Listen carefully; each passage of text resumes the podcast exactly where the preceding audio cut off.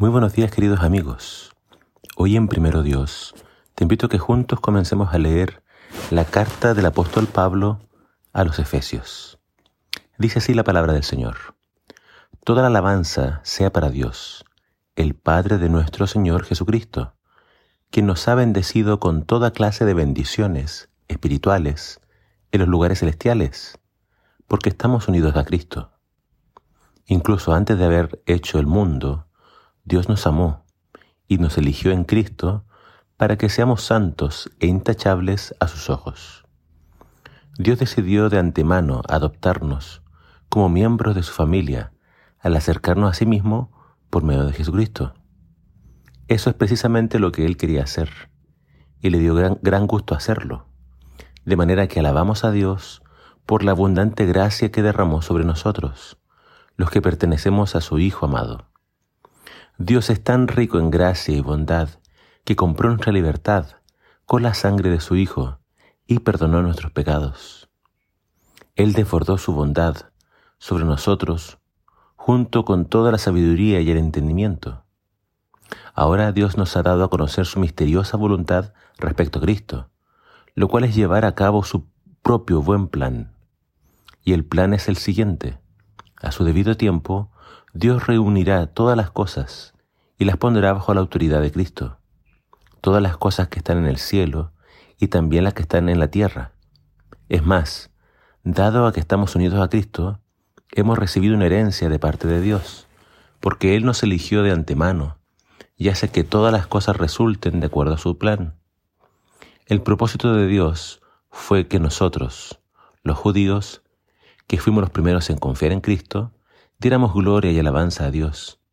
Y ahora ustedes, los gentiles, también han oído la verdad, la buena noticia de que Dios los salva. Además, cuando creyeron en Cristo, Dios los identificó como suyos al darles el Espíritu Santo, el cual había prometido tiempo atrás. El Espíritu es la garantía que tenemos de parte de Dios de que nos dará la herencia que nos prometió y de que nos ha comprado para que seamos su pueblo.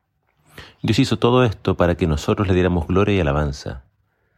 Desde que me enteré de su profunda fe en el Señor Jesús y del amor que tienen con el pueblo de Dios en todas partes, no he dejado de dar gracias a Dios por ustedes.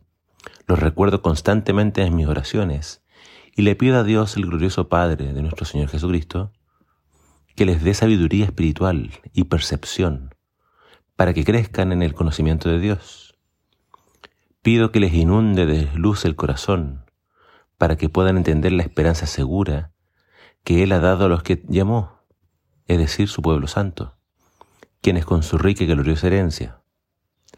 También pido en oración que entiendan la increíble grandeza del poder de Dios para nosotros, los que creemos en Él. Es el mismo gran poder que levantó a Cristo de los muertos y lo sentó en el lugar de honor, a la derecha de Dios, en los lugares celestiales. Éfeso era una de las más grandes ciudades portuarias de Asia Menor, hogar de una de las siete maravillas del mundo antiguo, el, el gran templo de la diosa Artemisa. Era un gran centro comercial, cultural y religioso. Pablo escribe una carta a los creyentes que había en esa región. En este primer capítulo es un poco difícil de leer ya que tiene muchas ideas y a veces no es fácil seguir la línea de pensamiento del apóstol Pablo. Pero quiero destacar tres ideas importantes de lo que Pablo les dice a estos creyentes. Número uno, Pablo les dice a ellos que fueron adoptados en la familia de Dios. Esto significa que hubo un tiempo en que no pertenecíamos a su familia. Aunque fue Dios el que nos creó y le pertenecemos a Él por defecto, el pecado nos separa de Él. Al momento de creer en su Hijo amado, a quien el Padre envió para salvarnos, fuimos adoptados en la familia de Dios. La adopción fue efectuada gracias a la sangre de Cristo Jesús. Es por su muerte que nosotros podemos ser perdonados y reconciliados con Dios. Nuestra salvación se debe a la gracia maravillosa de Dios. Segundo punto, la garantía de que le pertenecemos a Dios es el Espíritu Santo trabajando en nuestro interior. Dios comenzó una buena obra en nosotros y los cambios que Dios va haciendo en tu interior son evidencia de que le perteneces. El Espíritu Santo es la garantía de que Dios va a cumplir todas sus promesas en ti. Y por último, creo que no es fácil ser fiel a Dios en medio de una generación tan perversa. No es fácil mantenerse firmes cuando todo el mundo va en otra dirección, sin Dios. Por eso Pablo en sus oraciones pide que los efesios reciban sabiduría y percepción. El deseo de Pablo es que ellos entiendan cabalmente que la salvación es algo seguro. El conocimiento de la verdad y el poder de Dios es un elemento que ayudará al creyente a permanecer firme en el Señor. Querido amigo, la carta a los Efesios tiene un gran mensaje para nuestras vidas.